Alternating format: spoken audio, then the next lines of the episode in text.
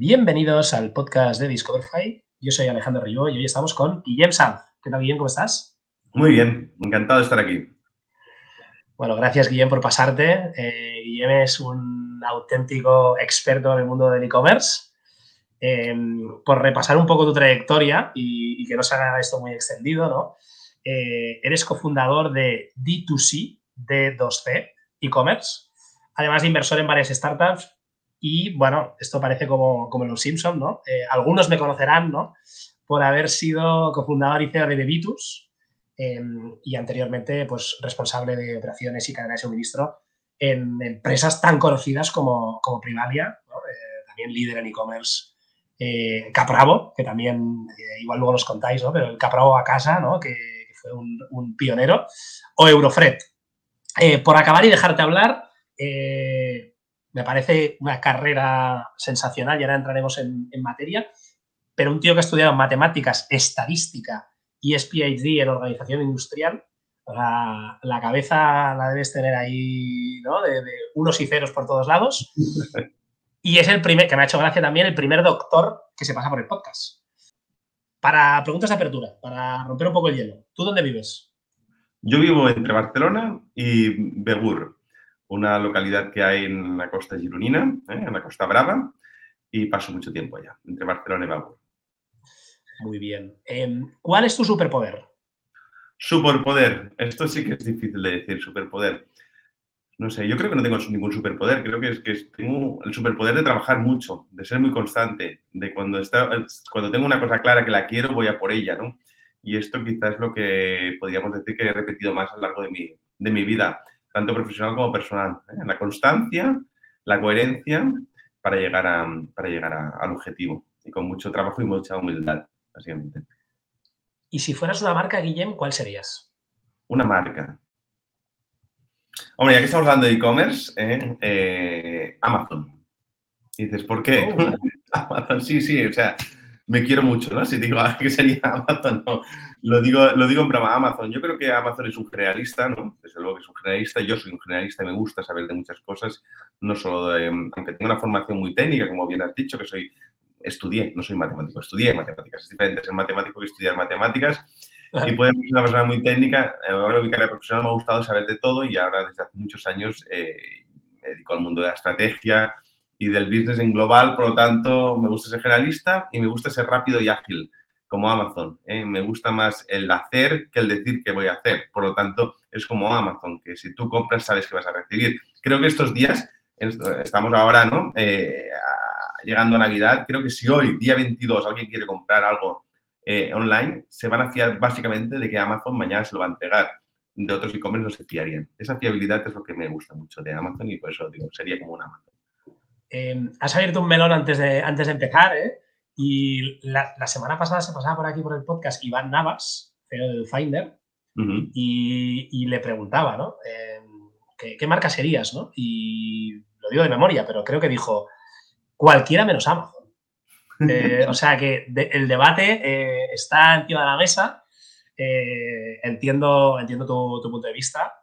de hecho, pues, ¿quién no compra en Amazon, no? Em, y, la fiabilidad es que has dado con el clavo, ¿no? Si esta gente te dice, te garantizamos que te llega mañana antes de las 12, ¿no? Y mañana, eh, bueno, ya nos has chivado, ¿no? Estamos grabando a día 22 de diciembre. Ahora igual a alguno le ha tocado la lotería en directo, pero, pero que si fuera 23 y mañana es sábado 24 y te dicen que esto llega antes de las 6, tú confías y has puesto ahí todos los juguetes de tus niños en el carrito y sabes que te va a llegar, ¿no? Desde luego, no, yo, yo, confío. No sé si pondría todos. Yo tengo tres hijos pequeñitos, gemelos de 5 años y una pequeñita de 3 años. Eh, no sé si pondría todos los juguetes en ningún e-commerce. Iría yo a buscarlo antes, ¿no? Por, la violencia del e-commerce también por lo que puede pasar en el, con el transporte, en todo esto, ¿no? Pero sí, la fiabilidad es clave. Pero es que incluso yo estando en, te digo, estoy en Babur, en, la zona que es Aiboblava, que es como un sitio pues un poco alejado, ¿no? De lo sí, costero, de, playa. Y yo a veces he comprado algo a las 9 de la tarde, a las 9 de la noche en, en, en y al día siguiente lo he recibido por la mañana Eso me encanta. No está mal, ¿eh? Ahora hablábamos de ir a buscar los juguetes en persona. Antiguamente, ¿no? El corte inglés eh, cerraba a las 12 de la noche eh, el día de Navidad y el día de Reyes, ¿no? Y, y se comenta, ¿no? Yo de mis padres y abuelos y tal, que la gente aquí en Barcelona iban a la Gran Vía eh, y, todavía quedaban paradas de gente que vendía juguetes y tiendas de barrio y tal hasta la una y dos de la madrugada. Em, la gente era de, last minute total, ¿eh? De last minute total, la fila de Reis. Aún está, no sé si tiene más, ahora yo creo que tiene un rollo más romántico, que seguramente debe haber mucha transacción y mucha, mucha venta, pero no como antes, estoy de acuerdo, antes la gente iba a hacer esto y comía chocolate churros y quedaba hasta tarde haciendo esto, ¿no? O sea, last minute total. Ahora, claro, el e-commerce también nos ha llevado a ser más planificados, ¿no? Y, después llegó, llegó el, el, Black Friday, ¿no? Y muchos hacemos las compras de Navidad los que tenemos hijos sobre todo, ¿eh? las hacemos ya en Black Friday para aprovechar los descuentos. Por lo tanto, mm, eh, nos planificamos. Yo tengo un Excel, ya hemos dicho, ¿eh? aparte de, formación matemática, soy muy analítico, tengo un Excel para cada uno de, las, de, los, de, los, productos que quiero comprar, de los regalos que quiero comprar. Y claro, si vas a comprarlos por e-commerce, lógicamente yo casi todo lo compro online, pues, pues, pues esta planificación la tienes que hacer anteriormente. Vamos, vamos al grano, Guillem. Em, ¿Qué es, qué es Levitus o qué fue Levitus? ¿Qué fue Levitus? A mí, un copycat, yo lo defino como un copycat de un modelo que se llama diapers.com, pañales.com, de Estados Unidos, que es, que hacía everything but the baby, todo menos el bebé. ¿eh? Me encantan los clips, los clips americanos, siempre te lo dicen todo muy corto y muy simpáticamente, everything but the baby. Pues todo menos el bebé. Quiere decir, todos los productos que necesitaba eh, un papá y una mamá para su bebé en un único sitio. Esto era rompedor, esto era disruptivo entonces porque no existía ningún sitio, ni físico ni online, donde pudiese ir a comprar todo. Todo quiere decir, desde los productos de consumo, de recurrencia, como pueden ser los pañales, las toallitas, los productos de alimentación, alimentación de valor, como puede ser la que comprabas en una farmacia, o de menos valor la que comprabas en un supermercado, y después toda la parte de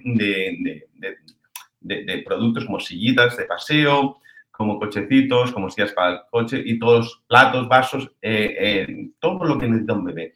Es un universo, porque es, un universo muy amplio, porque un bebé necesita tan, todo lo que necesita un adulto, de su forma. Yo siempre hago la misma analogía, el cochecito es como el coche del papá y la mamá, ¿no? Tiene que desplazarse, ¿no? Pues lo mismo una alimentación muy específica, una higiene muy específica, incluso con pañales, que es lo que destaca más, y era encontrar un, poner un punto donde pudiese encontrar todo de las mejores marcas y con una gran profundidad y amplitud.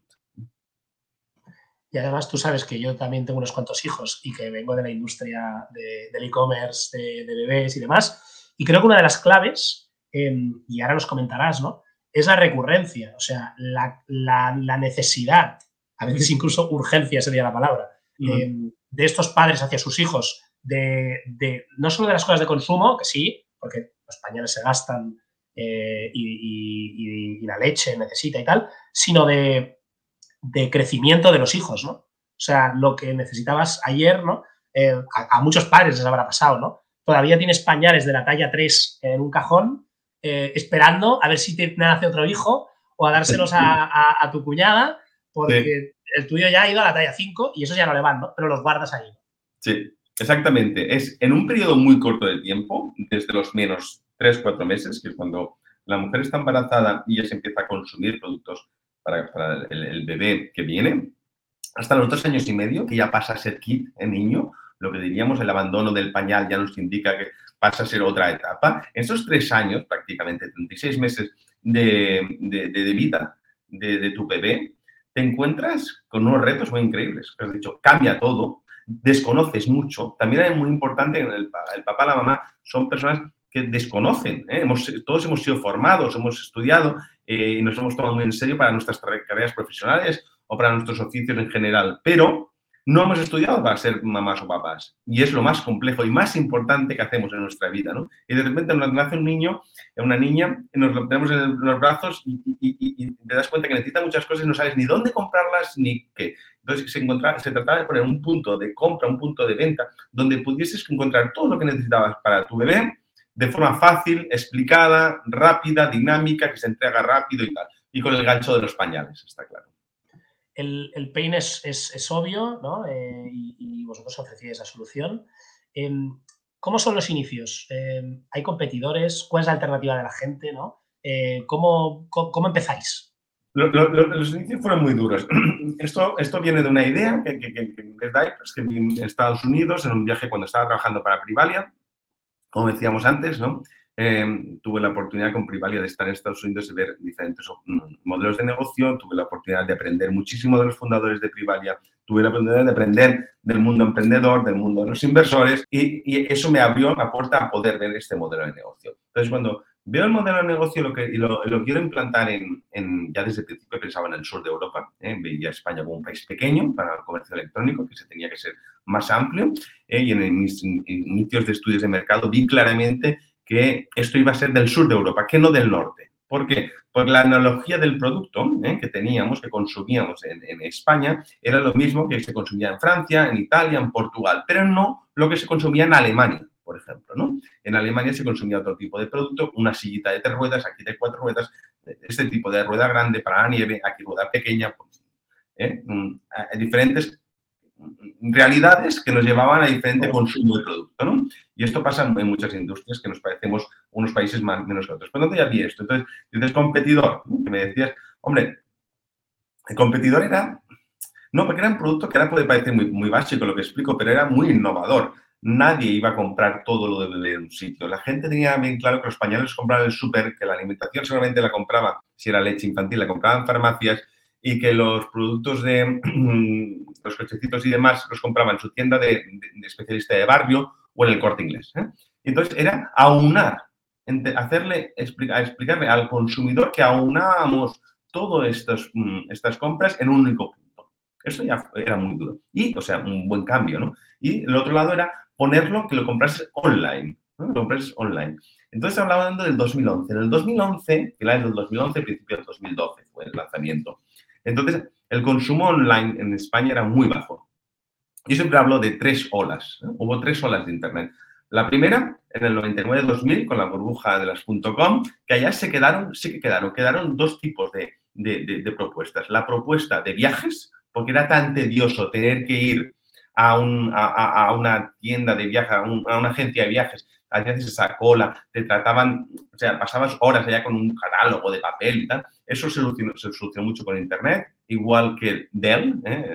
Dell, que es el, tema de, sí. de los, los, los, que estaban con más ganas de comprar eh, por Internet eran los tecnológicos. Esto fue la primera ola. La segunda ola fue la, la privada, ¿eh? la, la, la, era de privé, de ofrecer descuento. Teníamos que enganchar al consumidor para llevarlo online y teníamos que ofrecer algo importante, algo que le moviese, que le hiciese mover de la silla. Y eso fue descuentos muy grandes. Entonces llegaron los de Privés Privalia, y después llegaron los Groupon, ¿eh? para entendernos, el modelo de, de, lo mismo en servicios, y esto ayudó a que mucha gente entrase en online. Esto fue un gran viaje que una, que, que, hicimos el consumidor porque se movió por el precio. Y después llegaron los productos de los e-commerce de portfolio, de producto normal, de catálogo, como podía ser un Bebitus. Pero eso llegó en el 2013-14. ¿eh? Entonces yo lancé en el 11-12. Me pasé dos años, pues muy duros, que no había, de, no había, no había voluntad de compra. ¿eh? No había...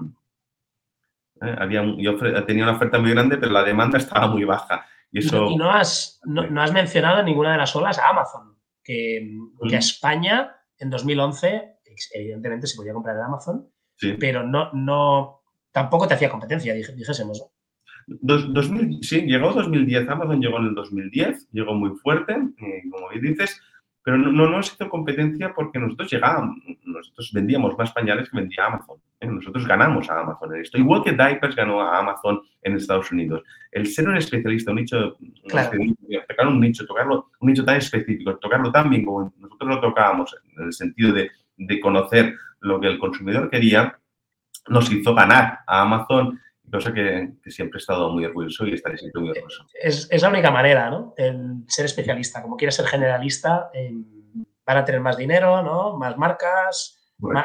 entrega más, más ágil, ¿no? Más capacidad de, de, de todo, ¿no? Es, competir con Amazon en su mismo campo, pues es morir. ¿eh? Si no estamos hablando de los Rakutens, de Mirabia, que viene ahora de, de, del mundo de, de, bueno, este sería como un timón, ¿eh? para entendernos, sí. Y no un AliExpress, aunque ¿eh? se Alibaba todo, pero para, para, que, para, que, lo entendamos todo será más un timón. Allá sí que tienen estas grandes luchas que serán muy interesantes de ver y creo que son muy buenas para diversificar un poco nuestra dependencia de, de Amazon, que no es buena. Entonces, tú supongo que lo de, lo de montar el almacén lo tenías por la mano, ¿no? Era tu expertise. Eh, era mi expertise, pero es lo que me costó más. Em, es ¿Ah, terrible. Sí? sí, ya pasa estas cosas, ¿no?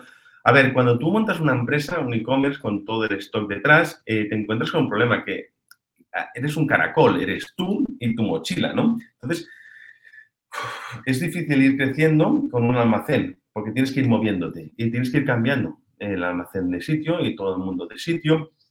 Todos estos parones no son buenos para el e-commerce, generan mucha tensión y mucho, mucho gasto, ¿no? Pero tampoco puedes empezar con un almacén gigante.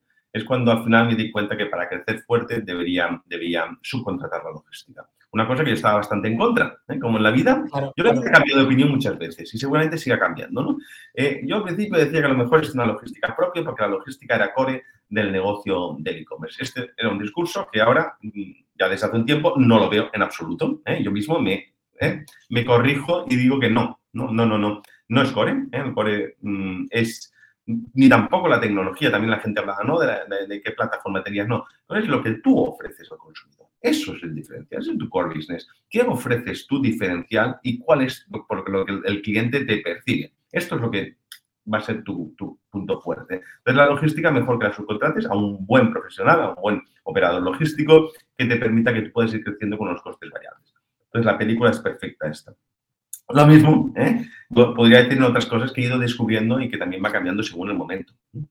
Antes yo entendía que tenía mucho sentido tener un retailer como Bebitus y ahora, en cambio, en mi nuevo proyecto eh, lo que hablo es de marcas. Yo creo que la marca tiene que llegar al consumidor final. Por lo tanto, tengo otro discurso. ¿Por qué? Porque también estamos en otro momento del. Ahora, ahora entraremos en, en D2C, em, pero yo creo que de Bebitus la gente tiene todavía muchas, muchos interrogantes. Em, decíamos, empezáis con almacén propio, eh, porque en ese momento pues, pues era lo que se llevaba. Em, plataforma propia también? Eh, ¿Desarrolláis vosotros vuestra plataforma o, tenéis un Magento, PrestaShop? Un PrestaShop. Aquí sí que desde el principio lo vi, lo vi claro ¿eh? Y vi claramente que, tenía que ser un PrestaShop o cualquier otra plataforma. En ese momento escogí un, PrestaShop y adecuarlo bien. Adecuarlo bien ¿eh? para poder crecer. Aquí tuve la suerte de conocer por el camino Web Impacto, porque al principio empecé con, con una agencia, después con otra, ya me entiendes, fui pasando de agencia en agencia y eso era un drama. Al final tuve la suerte en el 2013, también en el 2013 pasaron cosas muy buenas, en el 2013 conocí a Web Impacto y, bueno, la verdad es que me solucionó esta parte tecnológica y después también la parte de marketing. Perfecto. Entonces, en ese punto, ¿no? Eh, a unas 300 marcas en la plataforma, más de 15.000 referencias. Eh, todo en el almacén o ya se hablaba de, dropshipping, cross-docking y todas estas nuevas palabrejas que están de moda en el e-commerce? a ver, la palabreja eh, dropshipping era una palabreja que entonces ya existía, era una nueva, tendencia, siempre hablamos de tendencias. Yo, yo siempre miro a Estados Unidos y allá, también déjame hacer un paréntesis digo, no somos un país pobre, España es un país pobre, con una demanda baja, eh, y con cesta muchas cosas malas, pero peor hay muchos otros países. Lo bueno que tenemos, que también hay que ver las partes buenas, es que podemos viajar al futuro. Es coger un avión y vas a Estados Unidos. Coges un avión, vas a Estados Unidos, ves el futuro, copias y vienes aquí y eres, eh, eh, eres como un visionario. Y no eres visionario, sino que has copiado, ¿no? Por lo tanto, es, este viaje al futuro lo tenemos, tenemos muy fácil, ¿no? Entonces, el dropshipping allá estaba funcionando muy bien y aquí la gente empujaba. El cross-docking es otra cosa mucho más antigua que yo ya practicaba porque yo siempre digo que he tenido la suerte de pasar por diferentes empresas. Hemos hablado de Privalia, también podríamos hablar de Capravo. Y ahí aprendí mucho. Ahí, allá se hacía cross-docking, ¿eh? Allá se hacía cross-docking. En Capravo hacíamos cross-docking ¿eh? y para muchos productos, productos frescos, sobre todo. ¿eh? para, el que no esté familiarizado con, con la palabra, eh, ¿cómo era esa operación en Capravo? Sí. Una cosa es el dropshipping, hablaremos el cross-docking, lo que quiere decir cruzar el muelle, cross-docking, los muelles. Es decir, que te entra por, la, por una parte del almacén de entrada y te sale por el almacén de salida sin tener lo que estocar, sin tener lo que almacenar. Eso, eso tiene mucho sentido financiero, ¿eh? tal como compras, vendes, para entendernos, pero entonces antes de lo que no, tenía, no había esta tensión en los stocks, se utilizaba para los productos frescos. Esto inició, se inició en los productos frescos, que tal como entra el pescado, lo clasifico, ¿eh? cojo, me vienen estas lubinas, ¿eh? las separo por cada uno de los puntos de venta y me salen las furgonetas de reparto para el punto de venta. Estoy cruzando el muelle, no voy a estocar pescado, eh, no, nadie claro. es un producto muy fresco que tiene que, tal como entra, sale, ¿no? En Capravo, que había mucha obsesión por la frescura, eh, ahí hacíamos estas técnicas constantemente para los productos frescos. Y era una forma que yo aprendí esto. Después lo llevé al mundo del, del, del bebé, no tiene nada que ver, ¿no? Y lo implanté, esto sí que lo veía claro, que era pues mm, para bajar mis costes, eh, bajar mis costes de almacenamiento, eh, pero sobre todo los costes de tener inventario. Eh, tú tienes un cochecito y lo tienes de 16 colores diferentes. Tener 16 colores diferentes de cochecito de las 10.000 marcas que teníamos, esto era altamente costoso. Por lo tanto, lo que teníamos, escogíamos los colores más vendibles, el negro, el azul, el rojo. Y estos los teníamos con stock para hacer una entrega en 24 horas. Pero ofrecíamos un, amplio catálogo del color lila, el color más variado, de estampados más curiosos, ¿eh? pero con una entrega de siete días. Esto fue rompedor, porque competíamos con tiendas de barrio, especialistas, que estos señores, por el mismo problema que yo, no, no podían tener en sus almacenes estos stocks. Entonces la señora, o la, la, mamá, el papá, cuando iba a comprar en las tiendas de barrio, no podía optar al color violeta. O cuando iba a comprar el color violeta le ponían problemas, porque el tendero quería venderle el rojo porque lo tenía ya stock. Claro. Y, lógicamente, lo entiendo, ¿no? Es un necesidad. O eh, sus sistemas no estaban tan preparados para entregarlo rápido. Lo bueno es que con Bebitus podían comprarlo y en siete días recibirlo, porque nosotros hacíamos unos acuerdos con los proveedores que nos lo envían y entonces hacíamos este cross-docking. ¿Por qué no hacíamos? Y ahora lo digo con cross-docking. Nos entraba y tal como nos entraba el mismo día, salía como si fuera un producto fresco hacia el consumidor final. Decías el tema de los cochecitos y, y sí. joder, parece que, que, estemos todos metidos en, en, el ajo, pero mi mujer tiene una, una concept store de, de niños aquí en Barcelona. Eh, y, y, hace, hace un comentario a veces de, de, oye, ¿qué tal han ido las ventas hoy? Y me dice, muy bien, hemos vendido un cochecito eléctrico, que los eléctricos pues son los, son los más caros, ¿no? Y, y, puede haber comentario o no comentario, ¿no? Y a veces el comentario es que teníamos en stock. ¿no? Y, es, y, es, como, wow, ¿sabes? Eh, que, que, lo estábamos comentando hace un momento, ¿no? Y, y precisamente el butigué, ¿no? El, el tendero eh, también sufre, ¿no? De, ostras, me he estocado, ¿no? Tengo 100.000 euros en stock en, en, mi tienda y estas cosas se tienen que vender. Luego está muy bien el dropshipping, pero lo que está aquí se tiene que, tiene que salir primero. Correcto, hay que entender, ¿no? Este, este boutique, este tendero, eh, lo que le interesa también, es, un pequeño empresario, desde luego que sí, entonces a todos nos interesa vender lo que tenemos en stock, ¿no? Es normal, porque es, jackpot. El comentario que hace tu mujer, nosotros también lo hacíamos, cuando vendíamos, oye, nos gustaba mucho más vender lo que hay en el almacén, primero porque das un servicio más rápido al consumidor, porque se lo lleva, ya se lo lleva, está contento, no hay de esto, y segundo porque te quitas eh, un inmovilizado tal como están las cosas, ¿eh? los inmovilizados son muy costosos. ¿eh? Los stocks son muy costosos. Si hablas de los años 80, 90 o 2000, los stocks no eran un problema. Ahora, desde hace una década, década y media, los stocks es una preocupación constante de cualquier, de cualquier empresario. Y para rematar esta masterclass ¿no? de, de, de, de conceptos, eh, hablamos del dropshipping, ¿no? que, uh -huh. que directamente el proveedor ¿no? lo envía al cliente. Correcto. ¿Esa Esto... práctica la, la utilizabais? No, no la utilizamos entonces y ahora recomiendo y, la de y no la aconsejaba entonces y ahora la aconsejo. Otra vez que cambia de opinión. ¿Por qué cambio de opinión? Porque el mundo cambia, ¿no? ¿Qué pasaba entonces? ¿no? Y hay que saber cambiar de opinión. No te puedes enganchar a una idea constantemente, porque la idea depende de la situación y del momento. Entonces, cambian las cosas. Entonces, ¿qué pasaba? Que la, la marca, el fabricante, eh, no, no estaba preparado para una logística B2C. ¿Eh? El fabricante estaba acostumbrado a trabajar en B2B constantemente ¿eh? claro. y lo que hacía el fabricante era enviar varios cochecitos a una tienda. Varios cochecitos, una tienda que tiene un palet de producto, cochecitos, unas da igual, pañales, da igual, lo que fuera, de golpe a una tienda. Esto cambia en dos cosas. En, en la parte de fulfillment, la parte de almacén, que hace un picking masivo y lo pone en unas cajas grandes o pallets, y en el shipping, que está acostumbrado a trabajar con unas agencias que son de, de B2B, que van a cada tienda y mm, bajan con unas plataformas y ponen el producto dentro de la tienda y saben trabajar esto con unos horarios de tienda.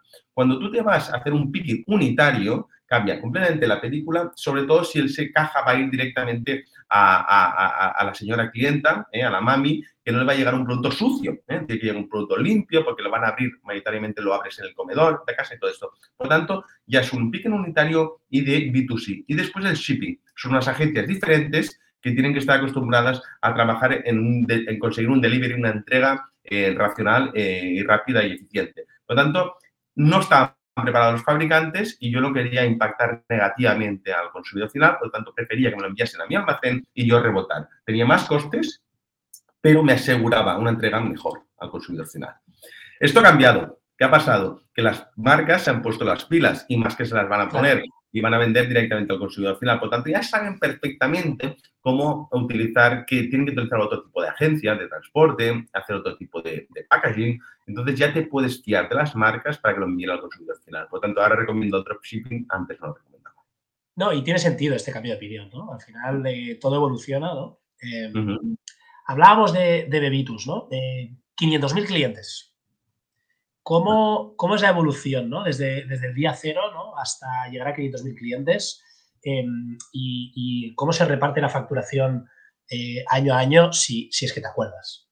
Sí, me acuerdo y, es increíble. Cabe destacar que ahora mismo estamos en un, periodo de baja natalidad, entonces ya, ya empezaba el periodo de baja natalidad. Ahora es un drama, ahora es un drama, ahora es una cosa que las autoridades se tienen que poner las pilas, no podemos seguir pasando este, este, esta situación a, al ciudadano. El ciudadano no tiene más hijos porque no se puede, ¿eh? por los costes que conlleva, por las dificultades que hay en conciliar la vida, la vida de la familia con la vida laboral, con lo que perjudica en el crecimiento profesional de las mujeres. Y en eso nos tenemos que poner todos a, empujar para cambiar esto, porque no puede ser. No podemos tener las mismas tasas de natalidad ahora que después de la guerra civil. El año siguiente. O sea, no puede ser cuando no había hombres.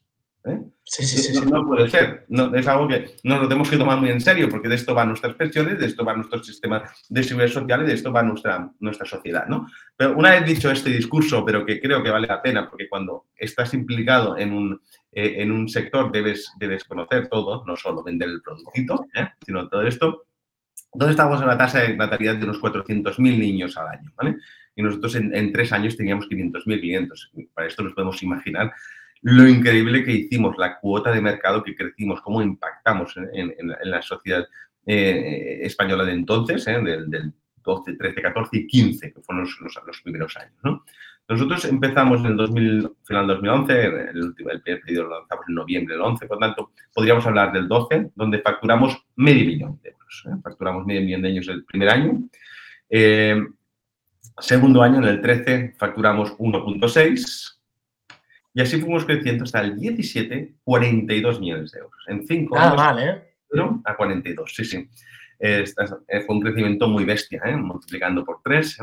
cada año y, así se llega a 42 millones de facturación en 2017, que fue, fue nuestra punta y es cuando, cuando abandonó, cuando ya el proyecto ya, ya ha cogido otras derroteros y yo ya me voy en el 18. El 1,3 millones de visitas mensuales. Eh, más de 100 empleados. Estos empleados, ¿cómo estaban distribuidos? no sé si recordarás, quizá el último año. En, si, aquí contamos gente de almacén o no, marketing, producto, eh, tecnología o era web impacto. ¿cómo, cómo, cómo, os estructuráis? Porque e-commerce con más de 100 personas eh, hay pocos en España. Sí, a ver, eran primero las visitas, 1,3, otra vez volvemos a hablar, si hay 400.000 niños, nacimientos cada, cada año, 400.000, y tú vas de 0 a 3 años, estás yéndote a un mercado de 1,2 millones de niños, que esto quiere decir más o menos un millón de familias, porque hay quien ya ha tenido el segundo hijo en el tercer año, para entendernos. Eh, esto es eh, un millón de familias, un millón de familias, y nos encontramos con un tráfico de 1,3. Podríamos estar muy contentos, ¿no? Lógicamente está el padre la madre que ya multiplican el número de familias, son visitas, no visitantes, por tanto hay gente que entra varias veces, no es que todo el mundo estuviese dentro de nuestra web, ¿no? Pero que te das cuenta del índice de, penetración que teníamos en, el consumo de productos padres. Entonces, eh, ¿cuántos éramos? Pues éramos bastante, bastante eficientes en personal. La verdad es que yo, yo siempre he creído mucho en más vale tener una persona muy capaz y muy potente que dos, no tan capaces o tan potentes. Esto sí que ha sido mi forma de, trabajar. Por tanto, de estos 100 sí que habían, estaban contando gente de, en este caso no se contaba 100, serían, sí, serían 90 de oficinas, más o menos. Entonces, muchísimo más de almacén, ¿vale? Que almacén lo teníamos subcontratado, por eso no lo cuento en personas, ¿vale? Ya. No lo cuento en personas eh, directas, ¿eh? Había gente que estaba en almacén que dependía directamente, de, que tenía nómina de bebitos para entendernos, y tanto los directos, pero yo siempre me ha gustado ver mucho que es todas aquellas empresas que colaboraban entonces con Bebitos o colaboran con mis proyectos, siempre para mí también forman parte de, mi paraguas ¿no? y de mi responsabilidad. Esto lo aprendí en Capravo. Yo siempre hablo de cosas que aprendí en el pasado. En Capravo yo llevaba seis, plataformas logísticas, cada plataforma logística había unos 300 trabajadores directos, tanto 6 por 300, por 300 1800 y después eh, habían los, los, que hacían las compras de supply y todo esto, que éramos 200, 200 personas más en la oficina. Tanto, en mi equipo directo eran de 2.000 personas. Joder. Y, esto me pasó cuando tenía 28 añitos, ¿eh? 28 añitos. Eh, sí, sí, sí, eh, bastante, bastante bestia. Pero aparte había mil y pico choferes, mil y pico autónomos totalmente dependientes, mil y pico personas que tenían sus camiones y que trabajaban 100% del tiempo para el reparto de las 600 tiendas que teníamos en, en Capravo. Y esto quiere decir, esta gente para mí, también estos camioneros, estos choferes, también para mí eran parte del equipo. Entonces siempre teníamos que tener esta estrategia de, eh, de mil de 3.000 y pico personas en el departamento de logística, no solo 2.000. Pues lo mismo en Bebitus. Los que estaban en operador logístico o, como decíamos, los Web Impacto. Web Impacto se encargaba de toda la parte tecnológica, por lo tanto, yo no tenía desarrolladores, no tenía desarrolladores. Me fiaba plenamente de, Web Impacto y lo que hacíamos era trabajar conjuntamente con ellos. Entonces, había una estructura híbrida. Para mí, los, los desarrolladores que trabajaban en Web Impacto dedicados a Bebitus, para mí también eran forma parte de, claro equipo directo. Eh, esto fue una simbiosis brutal, para, tanto para la gente de Web Impacto como para, para nosotros, porque nos aprovechamos los dos del crecimiento ¿eh? y fuimos trabajando en paralelo. Llegado tanto que también les subcontraté la parte más técnica del marketing, es decir, la parte más cualificada de, mm, de hacer las campañas. ¿Para qué tener yo expertos en campañas si me van a quedar un poco desfasados? ¿eh? A mí me gusta mucho que estén en ambientes muy competitivos muy abiertos, analizando mucho, competitivos la parte positiva de, competencias, ¿no? De, no de los hostias, ¿vale? Sino de, de, escuchar, mira qué estoy haciendo en este cliente, mira lo que estoy haciendo en este cliente, mira lo que pasa en este país. Y por eso también teníamos el equipo de marketing de, técnico subcontratado a Web Impacto, ¿eh? Y, por tanto, suma y sigue. Son gente que estaba fuera de, de, estos 90 que te digo, pero también, también sumaba muchísimo y estaban formando parte del equipo. Entonces hablábamos, ¿no? Crecimiento por tres cada año, que es una locura, em, hasta llegar a, más de 90 personas en oficina, em, trabajando con Web Impacto, al principio solo la parte de desarrollo, luego incluso ya la parte de marketing y hasta la, más técnica, ¿no? el más detalle, por esa, por esa manera, ¿no? que a veces también vamos cambiando de opinión durante los años, de externalizar para que un especialista, ¿no? que está en otros, en otros clientes, en otras industrias, en otro tal, ¿no? pues eh, pueda, pueda ser más eficiente. Hablábamos de 500.000 clientes, 1,3 eh, millones de visitas al mes y esos 45 millones de facturación que tocamos al final. Em, todo esto se hace ganando dinero. Al principio no, luego sí. En e-commerce cuesta mucho ganar pasta, ¿no? Em, ¿cómo, Lo, ¿Cómo lo gestionasteis y cómo os financiasteis? Alejandro, es que muy buena pregunta.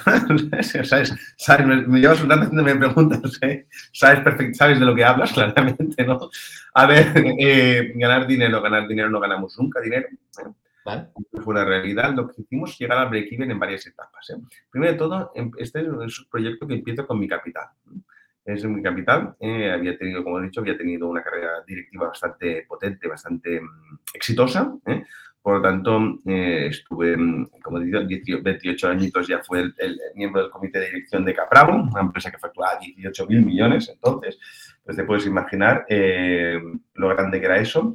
Entonces allá pues tuve mi capacidad económica eh, de ir ahorrando en estos puestos directivos que tuve la oportunidad de tener. Yo una persona joven con un ambiente mm, de gente, mis amigos de San Cugat, yo soy de San Cugat del Vallés, pues con mis amigos de San Cugat y, lógicamente pude ir haciendo una bolsa de dinero. No, no, no, ya me entiendes, no era una persona, soy, soy, ahorrador, ¿vale? Para entendernos, soy una hormigueta. Y, y, con este dinero me lo jugué todo, me lo jugué todo, ese dinero que había ahorrado durante años, ¿eh? Lo puse en el proyecto. Con este dinero llegamos. ¿eh? Esto, eh, volvemos, Guillem, ¿eh? Si, eh, ah, igual has cambiado de opinión, ¿no? ¿Ahora volverías a arriesgar todos tus ahorros? No, no. Sin duda que no. Es totalmente una locura. Yo, una de las cosas que hago es asesorar a, emprendedores. sigo muy ligado en el mundo de startup y eh, soy mentor, soy advisor, me depende en, cada una de las etapas de las startups y lo que hago cuando mentorizo a un emprendedor es decir, no pongas tu capital, no pongas tu capital en juego, ¿eh? sino que más vale coger capital de, unos señores que se dedican a esto, poner dinero eh, y no hagas locuras. O sea que sí cambiaría de opinión. Entonces era diferente. ¿eh? Yo me sentía muy fuerte, no conocía tanto el mundo de los inversores, no había tantos inversores. había tanto, exacto, exacto. pero había tanto business angel, no había tanta gente dispuesta a darte 20.000 euros, 30.000 euros, saber que se la jugaban. Yo me acuerdo más de un amigo me dijo, oye, ¿por qué no me pediste dinero? Me hubiese ido bien, ¿no? Darte 20.000 euros y después haberlo multiplicado por tanto, ¿no? Dios, sí, hombre, sí. Y si los llego perder, ¿qué? Eh, vaya responsabilidad, no podemos estar aquí en la barbacoa ahora riéndonos, ¿no? Y, en cambio ahora ya hay una cultura que la gente que pone 20.000 euros, la gente que, normal, esta, esta gente que, tiene sus trabajos y que va poniendo 20.000 euros en una startup o otra, saben perfectamente que el juego va de algunas perderlas y no pasa nada. Entonces, no. Por lo tanto, también ¿eh? Eh, la respuesta es ahora cogería dinero de fuera, no me jugaría mi dinero, sí, pero que también la gente está más preparada para perderlo. Entonces, ¿fue tu, tus ahorros? ¿Y en algún momento se hizo alguna ronda? Sí, esto fue, al principio estuvimos dos años con mis ahorros eh, y después me quedé sin dinero, tuve que pedir dinero a familiares, eh, pedir créditos eh, personales eh, puse demasiado todo en riesgo. La verdad es que fue una época muy dura de mi vida porque mm, allá se puso, se puso todo el capital en un único proyecto y, no tiraba. No es que no tirase el proyecto, es que no había demanda. Lo que decíamos antes, la gente no compraba por internet.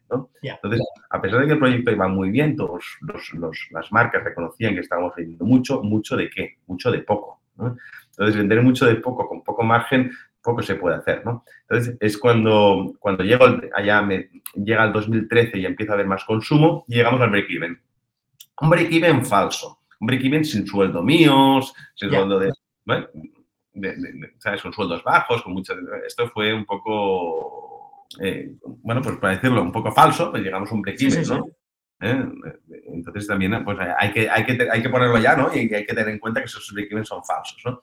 Y, y aparte de aquí, llega el, consideramos que es momento, consideramos que es momento de, coger capital de fuera. ¿no? Llegó la familia Molins ¿eh?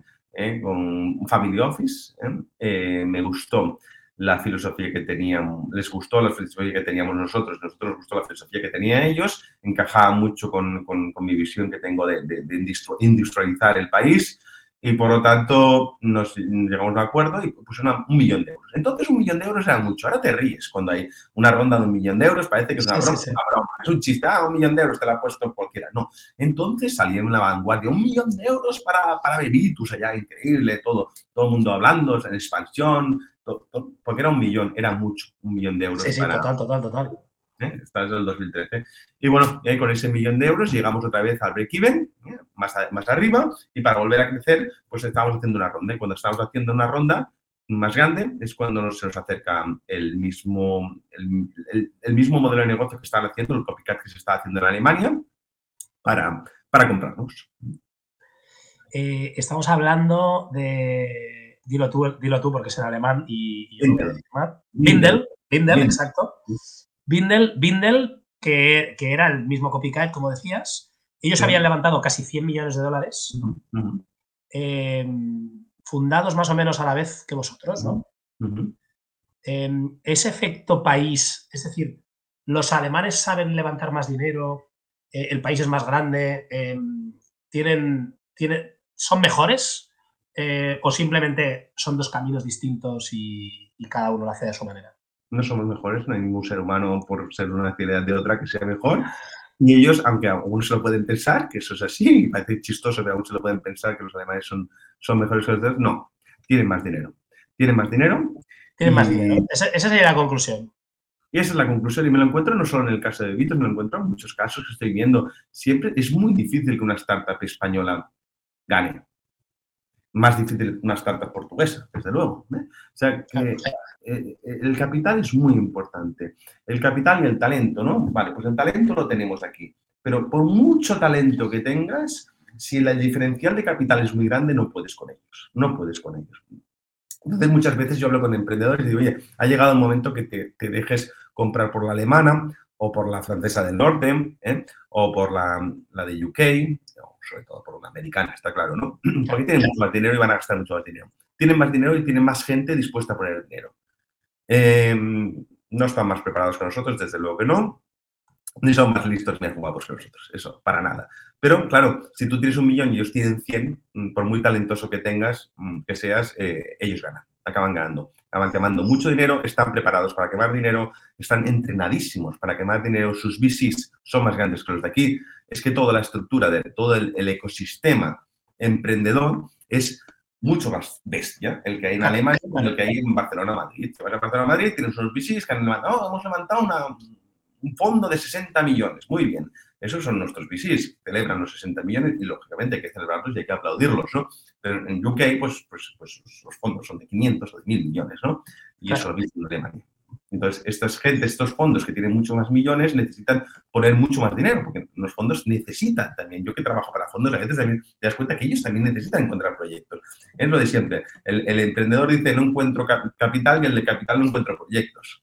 Y eso es Y cuando entran en un proyecto quieren poner más dinero, porque tienen mucho dinero y tienen la necesidad de, invertirlo ellos también. Y la responsabilidad con sus inversores, con, con sus inversores, con la gente que ha puesto dinero en, sus fondos. Entonces, los, americanos en, arriba del todo, pero aquí en Europa diríamos que son los alemanes los que trabajan más dinero, tocan más dinero. Y, estos alemanes ¿no? salen a, la bolsa de Frankfurt, em, planifican diferentes adquisiciones de sus competidores, otros copycat en otros países, líderes de mercado, Bebitus for España, ¿no? Fidur, República Checa, ¿no? Kintertraum en, en Suiza. Em, ¿Y qué pasó? Que eran unos financieros. Estos señores venían eh, acompañados de grandes inversores. Estamos hablando de los principales bancos de inversión a nivel mundial. Y, aparte de esto, pues ellos mismos también venían de grandes consultorías estratégicas y financieras. Por lo tanto, trataron todo este, mundo, todo este modelo de negocio como un vehículo financiero. Se trataba de hacer una cosa grande, para llevarlo a hacer una IPO, una salida a bolsa, y convertirlo pues, en lo que se convierte entonces este tipo de compañías, ¿no? En una, eh, ¿cómo decirlo? En una ilusión, en una especulación de que algún día esto sea rentable, ¿no? Eh, por tanto, claro, es, verdad, sí, por, por no llevarle la contraria al consultor, que el Excel te diría, hombre, pues si Bebitus está en break-even más o menos o cerca de, con este volumen, ¿no? Si, vamos comprando todas ¿no? y hacemos una macro tal, será más fácil conseguir EBITDA. ¿no? Podría tener sentido, ¿no? Totalmente, totalmente. Tiene sentido y tiene lógica y todo. Lo que pasa que si, en el, si, los fundadores, que son CEOs, son financieros, no saben de negocio, no saben de e-commerce, solo saben de finanzas. Y solo hablan de la IPO y solo hablan de la siguiente ronda. ¿Eh? Entonces, cuando se desnaturaliza el proyecto, y esto es lo que diría que pasó, porque el mundo dice, ¿por qué Binder se fue al carajo? ¿eh? Y después de, haber levantado tanto dinero, ¿por qué arrastró a todas las empresas que compró y todos se fueron? Porque ahora Vitus no existe. Es, una pena, pero Vitus no existe. ¿Por qué ha pasado esto? Porque ha sido, ha sido liderado por gente que no sabe, que no sabe del retail, y retail, retail, lo que sea, no saben de la industria de comprar y vender, básicamente lo que saben son de finanzas. Lo que tratan esto de hacer grande esto y, basarlo todo en números financieros. ¿eh? Por tanto, se trataba de tener el RP más famoso, que todos sabemos cuál es, se trata de tener todo, eh, las plataformas más famosas que todos sabemos que son, que son para valorar, valorar más la empresa en un mercado público, en un mercado, eh, en el mercado de acciones, de compra-venta y darle una sensación de seriedad, pero no de producto. Y esto va de producto.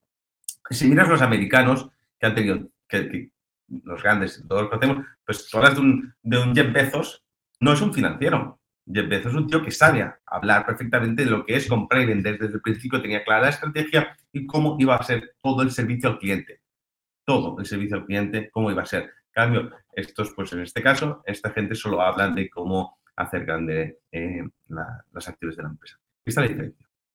Entonces, ahora mismo, em, la web funciona, pero me imagino que esto está al borde de no funcionar la web, ¿no?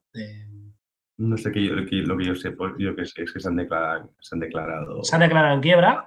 Em, la gente ahora que, va, que va a Amazon, eh, ¿O quién, es, quién, quién, quién, quién ¿no? Esta no, claro que se la ha quedado Amazon, porque Amazon lo ha hecho bien, pero no sé, eh, es evidente que todo ese mercado de bebé que habíamos construido, todo ese mercado de nicho, pues, pues está en Amazon. Igual que pasa en Estados Unidos, Diapers fue un monstruo que facturó 540 millones de euros y que era un, que fue comprada, bueno, una, locura, ¿no? Y, después lo compró Amazon y, y, se ha quedado todo el negocio en Amazon. Pero eso no es demonizar, eso no es hablar mal de Amazon, Amazon se lo queda, se, ha quedado commodity, eres un commodity, comprar pañales claramente, estás comprado, estás acostumbrado a Amazon, te lo traen perfectamente, pues los pañales aquí y a partir de aquí, pues todo, todos los otros productos, desde luego que sí. Ahora ya nadie tiene miedo de comprar alimentación en Amazon, ¿no? La gente antes quería comprar alimentación en la farmacia, ¿no? Y si no en la farmacia online, y si no ya conseguimos que hubiese mucha confianza en Bebitus, porque parecía que el producto, el producto el producto que recibes desde Bebitus va a ser el mismo que recibes desde Amazon. Ya, ahora ya tenemos todo esto rolado, pero antes era, ostras, viene de una tienda más especialista del BP y por tanto te traigo la leche infantil perfectamente. El producto es el mismo, ¿eh? tratado con alta, con alta sensibilidad por el producto y en los mejores almacenes, y, eso la gente ya lo sabe. Ha cambiado el mundo. ¿Y, cómo, cómo, te sientes tú, Guillem, ¿no? de, que tu bebé, em, eh, además eh, con el nombre tiene, tiene WhatsApp, ¿no? De que tu bebé, de, pasar de, cero ¿no? a 45 millones, 100 empleados, ¿no? y este medio millón de familias, etcétera, etcétera, que, ahora no exista, ¿no? Que, que, que, tienes un... Bueno, tú en realidad saliste a tiempo, ¿no? Hay, que, hay un dicho en inglés, ¿no? Que es eh, sacar las fichas del casino antes de hora, ¿no? Eh, pero, pero ¿cómo, ¿cómo te sientes tú? Bueno, ya, lo he superado, ¿eh? básicamente lo he superado, pero aún, tengo dolor, lógicamente, pero sí, sí, nos, nos, afecta mucho.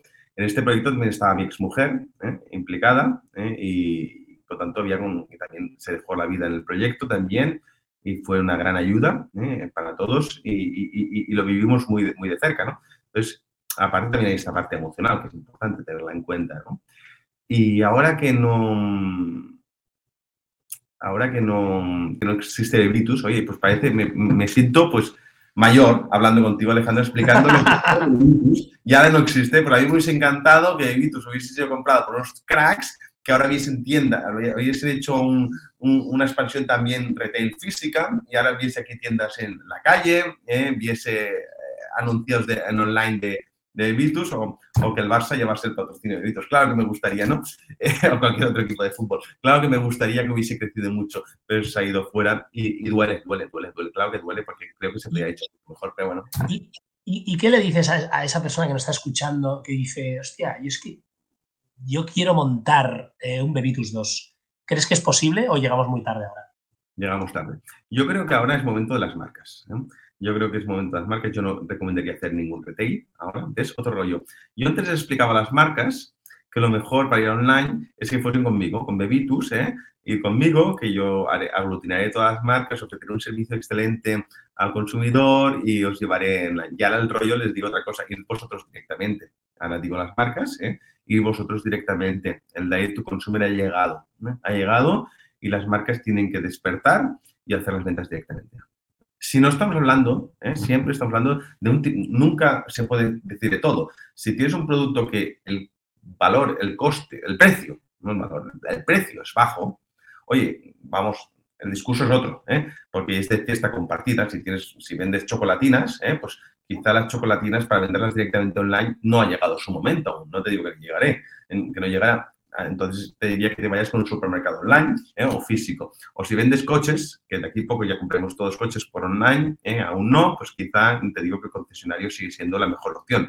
Pero en general te diré que ahora mismo creo que las marcas tienen que ir directamente al consumidor final, como estamos viendo que es tendencia en, el físico, en el mundo físico o en el mundo en cualquier país, tú ahora vas por cualquier eje comercial, la calle Serrano, la calle Paseo Gracia, eh, cualquier mm, calle de, Barcelona, de Madrid, de cualquier capital europea, verás que hay muchas más tiendas de marca que no tiendas de, de boutiques de ropa que habían antes y que una selección de productos, ¿no? Ahora, hay muy poquitas de estas. Entonces creo que es eh, momento que vayan directamente al consumidor Hablamos de directo al consumidor, explícanos qué es D2C. D2C es, es, el nuevo proyecto que lancé durante la pandemia eh, y, y, es esto, básicamente es crear una empresa que fomente la venta directa al consumidor final de esas marcas que quieren vender directamente al consumidor, pero que quizá no han tenido la habilidad, la suerte, la fortuna, la que sea, de poder hacerlo bien hasta ahora. Entonces, ofrezco un modelo de full commerce, ¿qué es full commerce? Otra cosa innovadora que he visto en Estados Unidos y he traído, ¿no? Que es, bueno, tú ocúpate de tener un producto muy bueno, que yo me ocuparé de la distribución online. Es decir, ¿verdad que tú no irías a China directamente vender, porque todos sabemos que China es un país complejo, ¿eh? que no conocemos y como no conocemos necesitamos de un especialista, lo mismo en online. Nos pensamos que vender en Internet es muy fácil. Mentira, es muy difícil, es tremendamente difícil y es una ciencia muy compleja. Entonces, tratemos, le voy a decir, le digo a las marcas, tratemos eh, el país online, llamemos al mercado online, le llamamos país, país online, y yo soy tu distribuidor. Yo soy tu distribuidor online. Es decir, yo me voy a encargar eh, marca de hacerte la mejor web posible con la tecnología más puntera, en las mejores apps, hacerlo todo ¿eh? bajo mi coste. Te voy a hacer todo el marketing bajo mi coste. Voy a invertir yo, voy a pagar yo al señor Google, voy a pagar yo al señor Facebook. ¿eh? Facebook, que le llamamos Facebook, pero es el señor Insta, en verdad, porque cada vez gastamos más en Insta y menos en Facebook, ¿no? Vamos a, pagar a estos señores nosotros directamente, desde D2C. Desde D2C, desde la empresa D2C, nosotros hacemos toda esta inversión y solo comisionamos sobre tus ventas. Es decir, de lo que tú vendas, me llevo un porcentaje y nada más. Esta es nuestra, nuestra filosofía y tú no tienes que encargarte de nada del mundo online. Nosotros nos aseguramos en contratos de largo plazo que cada año vamos a conseguir una cifra de ventas. Si no lo conseguimos, nos podéis, nos podéis echar. Igual que un distribuidor que se va a un país llamado China, pues un país llamado digital es, muy interesante, ¿no? Y decís en vuestra web el, el tema Full Commerce que os cuenta ahora, que es súper innovador, que vosotros os encargáis de todo, ¿no? El diseño, usabilidad, programación, estrategia de marketing, SEO, SEM, analítica web, social media, desarrollo de apps. Y lo que has comentado, ¿no? En clientes que salen en la web, Pretty Bailarinas, eh, vosotros os encargáis de todo y, simplemente, si funciona, luego ponéis la mano para cobrar eh, digamos, vuestro success fee, ¿no? Que se podría llamar así, ¿no? ¿No hay eh, gastos fijos eh, asociados a, este partenariado? No. Nosotros cogemos una marca y hacemos toda su venta online y comisionamos sobre las ventas, nos quedamos un margen, es lo que toda la vida Casi, casi como lo que hace Shopify, ¿eh? Pero, pero vosotros, pues aportando mucho más valor, más que eso la plataforma. Exactamente. Shopify hace esto aportando tecnología, ¿no? Nosotros hacemos esto aportando todo. Es decir, hacemos todo. Nosotros hacemos todo, quiere decir, hacemos la estrategia. Más aparte de, servicio, ¿no? Sí, pues tienen la oportunidad de tener pues, unas personas que estamos detrás, que, sabemos de lo que hablamos, que llevamos muchos años en este mundo del comercio electrónico y que pues yo les defino, por ejemplo, personalmente la estrategia de todos los clientes. Es una de las partes más importantes porque cuando nos vendemos, vamos a vender que es, oh, yo hago una web, entonces una web. Y después la cuelgo. Muy bien. ¿Y después qué? Y después me gasto dinero en marketing. Bueno, espérate un momento. Primero vamos a, definir cuál es nuestro buyer persona, cómo vamos a afrontarnos, cuál es nuestra competencia, en qué queremos estar. ¿Queremos estar en marketplaces? Yo creo que hay que estar en marketplaces, sí. ¿En qué marketplaces y cómo? ¿Eh? Hay que ser seller, no hay que ser vendor. ¿no? En Amazon, por ejemplo, es mi discurso, no seas vendor, seas seller. Entonces, vamos a posicionar toda la marca en una estrategia en global, digital, y a partir de ahí la implementamos y hacemos ¿qué? ¿Qué tecnología? Y ponemos una app. La gente, no, a mí una app no... Hay, clientes que me dicen, no, tú pones una app, pero no sirve para mí. ¿Por qué? ¿No? Y, después se demuestra que las apps sirven mucho y van muy bien. ¿no? Depende. Lo que hagas puede ser de forma u otra. Entonces, toda esta estrategia se define, la defino. Después la implementamos con la mejor tecnología posible. Después invertimos fuertemente. ¿Por qué? Porque yo sé que si invertimos, si tenemos una buena estrategia, una buena tecnología, si invertimos y un buen producto, yo solo veo como, esto, como es un, es como un poco de partenariado, pues entonces solo cojo marcas que yo confío personalmente que pueden ir. Iba a decir, em, debéis rechazar a, marcas, ¿no? Claro, claro. Desde luego que sí, porque el producto es lo más importante. Todo lo demás mm, se tiene que hacer, pero si tienes un mal producto no vas a vender. Tienes que tener un buen producto que solucione algo. ¿eh? Y, a partir de allá el producto, pues ya confío mucho, pues, una vez se confía en el producto, se hace un estudio de mercado y se confía en el producto, a partir de allá sabes que solo lo demás es fácil. Entonces, como lo demás es fácil, estoy dispuesto a, gastar, mucho dinero, a invertir mucho dinero, ¿eh? Eh, que ningún, ningún director general tendría el valor ¿eh? de invertir tanto dinero. Nadie va a poner tanto dinero en, Google y en Facebook en los primeros meses porque, porque les da miedo. Porque, y si no va bien, se va a ir esto al carajo. En yo como sé que va a ir bien, porque lo he hecho tantas veces, pues lo invierto. Y eso es otra de las, cosas buenas de ir con un modelo full commerce, porque ellos invierten todo. Pues nosotros invertimos todo para que las marcas tengan éxito. Y está yendo muy bien. La verdad es que es un proyecto que, va con un tiro que las marcas que han subido al barco están flipando de los, resultados. Hablábamos también de, que eso es lo más importante. ¿eh? Es lo más importante, lo parte ah, Hablábamos de Pretty Balarinas, de Mascaró, y habéis aumentado ventas en 300% en dos años. Em, Núñez de Arenas eh, ha aumentado las ventas en canal móvil por dos. Em, Baby Monster, Canashus, bueno, un montón de casos de éxito.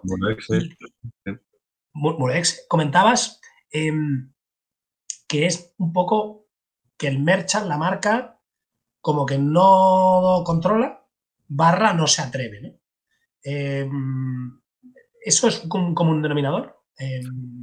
Eh, o, es, realmente, a lo mejor es un problema financiero y prefieren que vosotros lo financiéis, o, dónde es ¿no? ese ideal customer profile que todos coinciden un poco en, algo. Son marcas que llevan muchos años pegándose con el online y que están un poco hartas de pegarse con el online, han perdido mucha pasta en el online, y entonces están un poco, este canal quizá no es para nosotros, y eso es mentira. Para está hablando de marcas muchos que son de, de moda, ¿eh? ¿Cómo no va a ser eh, el mercado online un canal para la moda, no? Eh, entonces, ¿qué problema tienen? Pues este, la, el, el, el, allocation, el alocar, el poner dinero, invertir dinero en marketing digital les da pánico porque han quemado mucho dinero, han quemado mucho dinero porque han sido víctimas de, de, de, de agencias que no lo han hecho bien o, o de personas profesionales que no lo han hecho bien, lo que sea, entonces están un poco quemadites. Entonces, pues esto, esto es una, una solución que nosotros ponemos, nosotros ya invertiremos, no te preocupes, que eso nos la pegamos, nos la pegamos nosotros, tú no te va a costar un duro. O sea que, que esto es solucionado. Y el foco, el foco. Eh, es difícil encontrar, hay, hay, un oficio que es el e-commerce manager, que es, todo el mundo quiere un e-commerce manager, todo el mundo está buscando un e-commerce manager, e-commerce manager, e-commerce manager. Y, hay y vale una pasta estos señores, estas señoras, que son e-commerce managers. Y no todos son buenos, desde luego que no, pero no, voy a entrar contra todos. O sea, hay muchísimos muy buenos y otros que no. ¿Por qué? Porque esto ha crecido demasiado rápido. Entonces, hay una necesidad muy elevada de que hayan e-commerce managers. Entonces, no va a haber tanto, no, no, hay, no, hay tanta, hay mucha demanda y no tanta oferta. Entonces, pues estas marcas tienen el lujo de poder estar en, una, en, en, la empresa, en D2C, donde tenemos unos e-commerce managers muy potentes, donde tenemos unos métodos, donde conocemos mucho el mercado, conocemos todo esto, entonces se, benefician de todo esto versus... Y además otra cosa, como tenemos tantos clientes y tenemos tanta gente trabajando, lo que funciona en un sitio lo copiamos para otro, especialistas en advertising para, no sé, para TikTok, para lo que sea. Nosotros tenemos a alguien que quizá vale mucho dinero, pero nosotros lo podemos poner en varias, eh, en varias cuentas. En cambio, si tú eres una, una marca, no vas a explotar a tener un profesional tan, tan, específico y tan bueno y tan caro, pues todo esto permite. ¿eh? Yo siempre digo que es como cuando, me voy años atrás, cuando la logística era propia y llegaron los operadores logísticos y todos los directores de logística, yo era director de logística, entonces, uy, estos vendrán a quitarnos el trabajo, ¿no? Y, estábamos todos en contra de los operadores logísticos, esta gente que venía a quitarnos su trabajo. ¿no? Después entendimos que el director de logística era el momento para dejar ir parte de su negocio, que es la parte del shipping, y dedicarse más a la estrategia y poder optar. El director de logística antes no estaba en el comité de dirección, desde hace unos años ya está en el comité de dirección porque ha dejado ese peso. Por lo mismo del ideal e-commerce manager de cualquier, de cualquier marca. Deja que te lleven las operaciones otros muy buenos específicos y tú dedícate a estar en la dirección de la compañía ¿eh? y, trayendo esta información que hay del producto hacia tu operador de e-commerce, que sería D2C. De hecho, es lo único que no tocáis, ¿no? pagos, logística y atención al cliente. Sí, podríamos tocarlo, pero creo que en estos momentos no toca y a lo mejor de aquí a 10 años vuelvo a cambiar de opinión. ¿Por qué no toca ahora, no? Eh, lo primero de todo, no toca atención al cliente porque estamos haciendo un viaje donde cogemos una marca, donde muy a menudo esta marca ha sido B2B toda la vida, le estamos diciendo que ahora sea B2C, es decir, sea direct to consumer, porque como es marca sería direct to consumer. Por lo tanto, lo mejor que puedes hacer es escuchar, a, lo mejor, el mejor regalo que te vas a hacer es escuchar al consumidor final, que llevas años sin escuchar. Llevas años escuchando a la distribución, a los tenderos, y toda esta gente te filtra la información y no te llega la información. Entonces, no es bueno que un, operador de full commerce te haga la atención al cliente. También puede ser muy cómodo, porque te quitas este marroncete que es, las llamadas telefónicas. Pero en cambio nosotros aconsejamos que es muy bueno que lo escuchen. ¿vale? Entonces, por otro lado, la logística. En otro caso te podría decir, oye, pues te hacemos la logística de este país llamado digital, ¿no? Como seríamos un distribuidor, pero como estamos en una crisis de stocks mundial, no vamos a repartir los stocks en diferentes almacenes. No tiene sentido. Tanto, más, vale que tengas los stocks disponibles para la venta de cualquier canal. Canal físico, canal B2B, canal B2C, canal direct to consumer, canal marketplace. Claro. es el único punto. Así optimizar hasta. Y los pagos, lógicamente, porque no queremos gestionar el dinero no queremos parecer que, jugamos a tal. Una de las cosas buenas que tiene el Direct to Consumer es que si tú vendes a una tienda o a un distribuidor o un gran almacén, tu marca le vendes al corte inglés, el corte inglés te pagará 80 días. En cambio, si tú vendes directamente al consumidor, el consumidor te paga antes de que tú lo envíes. Por lo tanto, ganas 80 días. Eso es un flujo de caja buenísimo. Entonces, lo ponemos en pasarela de pago al cliente. Independientemente de estas tres cosas que creemos que debe quedar en casa del cliente, por estas razones, lo que sí que hacemos es tener un consultor específico de atención al cliente, de logística. El de logística soy yo, como te puedes imaginar. ¿eh? También hago muchas cosas personalmente, el de logística lo Y otro para pasar ese pago, es un financiero muy, bueno. Entonces, esto, esto les damos una consultoría gratuita, incluida en este, en este margen, porque nosotros queremos que las marcas hagan bien el trabajo para nosotros vender más. Esta es nuestra película. Muy interesante, Guillem. Y bueno, ya llevamos eh, una hora charlando. Em, y antes de, de cerrar, hay temas de actualidad que, no quería dejar escapar de, saber tu opinión, ¿no? Y Twitter está en boca de todos, ¿no? Vemos a Elon Musk pasearse con, la pica, ¿no? Por, las oficinas de Twitter. Eh, y tú además eres una suspended account. Sí. Lo soy. ¿Por qué? Cuéntanos, ¿qué ha pasado ahí? No, me gusta serlo porque sí, ¿eh? estoy en este periodo de reflexión, ¿no? Está claro que en Twitter Guillem Sanz era yo, está claro que hacía tweets solo, no hacía tweets personales, solo hacía tweets de trabajo. O sea, es un gran ejemplo mi cuenta de que algo se ha hecho mal. Algo grave se ha hecho mal. Porque soy una persona fácilmente comprobable, porque tengo página web propia, ¿eh? porque tengo otras redes, porque estoy en el mundo online, ¿eh? igual, y, y, solo he utilizado esa cuenta para hablar de cosas de e-commerce, o de estrategia, o de startups de mi mundo. Y me han suspendido la cuenta. Entonces me han tratado como si fuera un bot, ¿no? Me han tratado como si fuera un fake. ¿eh? Y, esto desde las últimas semanas que, ha pasado toda esta movida, ¿no? Que han cerrado la oficina esta de, no sé cómo le llamaban, que había en Bélgica, ¿no? Que, que, revisaba las cuentas, ¿no? Y que iba manualmente cancelando, ¿no? Ahora han puesto una, un motor de inteligencia artificial que cancela a diestro y siniestro, ¿no? Sí, y este es el resultado, que cancelan a gente que no hay ningún tipo de duda, eh, como es mi caso, ¿no? Ningún tipo de duda con un LinkedIn eh, indexado, con una página web guillemsanz.com indexada, o sea, con un ejemplo claramente de que por qué. Entonces es que se ha hecho mal. A pesar de esto, yo creo que se están haciendo cosas muy bien en Twitter. ¿eh? esto es un ejemplo de lo mal que se está haciendo las cosas en esto, pero también se está haciendo cosas. Yo creo que el cambio que plantean es un cambio interesante, creo que es una red muy potente y que estaba un poco obsoleta. Creo que estaba con muy delimitado el tiempo de los audios, el tiempo de los vídeos. Em, creo que era muy mejorable. Creo que lo que se quieren hacer, pues al menos a mí me gusta. Es que a mí me gusta que las cosas cambien, ¿eh? las cosas cambien, se actualicen. Y creo que, que, hay buenas propuestas de futuro y que puede ir muy bien. O sea, también, también veo la, la parte positiva. ¿eh? Oye, eh, lo que está claro es que Guillem Sanz no tiene rencor. ¿eh? Le han suspendido la cuenta y. Anecdótico. anecdótico, sí, sí, sí, tal cual. Tal cual. Em, y toda esta incertidumbre que hay en el planeta, hasta el propio Elon Musk, ¿no? pues se retiró de, su oferta con Twitter y se la ha tenido que comer con patatas. Probablemente se retiró por, un tema de precio, de, de, que había caído en bolsa un 80%, ¿no? Caídas de bolsa, inflación por las nubes, guerra, ¿no? ¿Cómo aplica esto a la vida en general, pero en concreto a los e-commerce? O sea, nos cuesta más enviar el paquete. Cada vez hay más devoluciones y las devoluciones son muy caras, aparte de ya no entrar en la huella de carbono, que eso es una catástrofe. ¿no? Eh, sube el precio de los productos. ¿Aplicamos la subida que nos hacen los proveedores eh, o la aplicamos parcialmente o total? Sube los costes de adquisición de cliente. Eh, y ya hablábamos de que el margen del e-commerce de, por sí ya era bajo o, muy bajo. todo este drama y añádele que cada vez tenemos menos conocimiento debido a todas las restricciones que hay, aparte de las peleas en Apple, Facebook, que también han, han mucho. Todas las restricciones que hay, por tanto, cada vez es más caro. Como tú has dicho, ya cada vez tenemos menos información del consumidor. ¿eh? todo esto es una película bastante, bastante de miedo. ¿eh? Apocalíptica, ¿no? Apocalíptica, la lectura que vas a hacer es apocalíptica.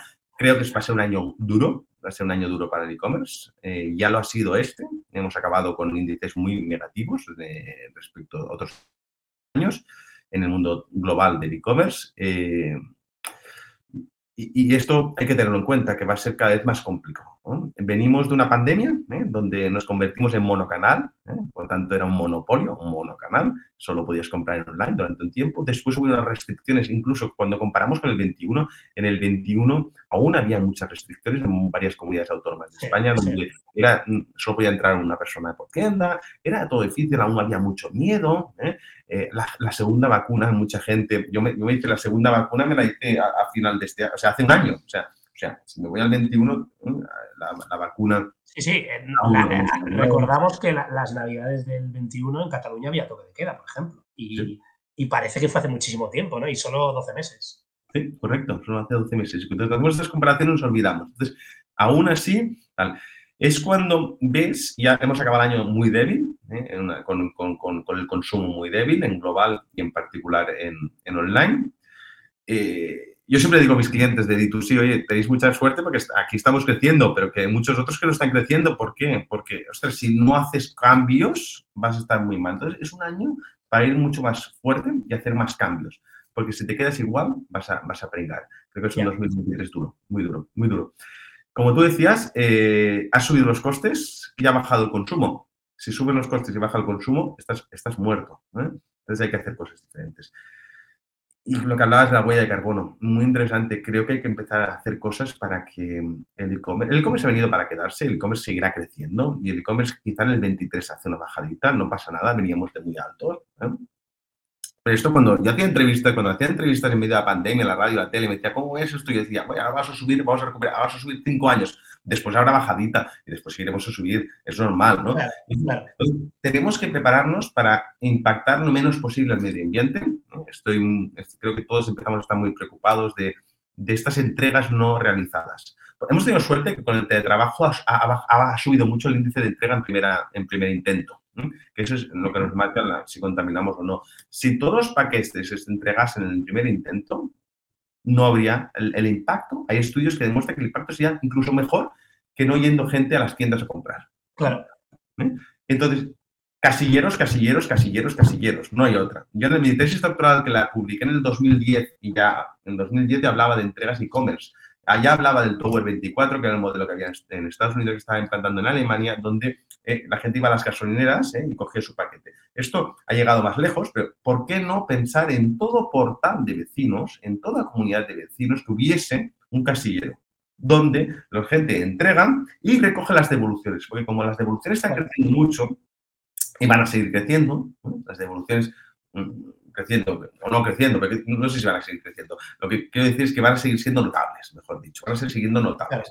Como las devoluciones van a seguir siendo notables, más vale que en un único casillero el consumidor. Si llega un repartidor, abre su furgoneta eléctrica y en un mismo portal empieza a colocar paquetes y recoger paquetes, eso no contamina. Eso es bueno. Contamina. Comparar con ir a tiendas. Ahí queda apuntado. Em, ya para cerrar el podcast, Guillem, eh, hemos dicho unas cuantas cosas, pero igual te apetece otra. ¿Qué se está haciendo mal en e-commerce?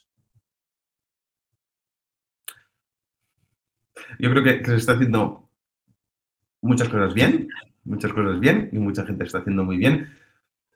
Pues me voy a quedar con lo que estábamos ligado.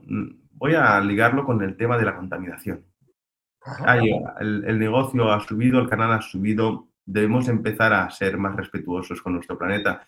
Amazon hace cosas muy bien. Hemos hablado en este podcast varias veces de, que bien hace cosas Amazon. También te podría explicar muchas cosas mal que hace Amazon, muchas cosas que incluso me parecen de dudosa ética que hace Amazon, ¿no? Para que no parezca que soy un Amazon lover, ¿no? Soy un Amazon realista, ¿no?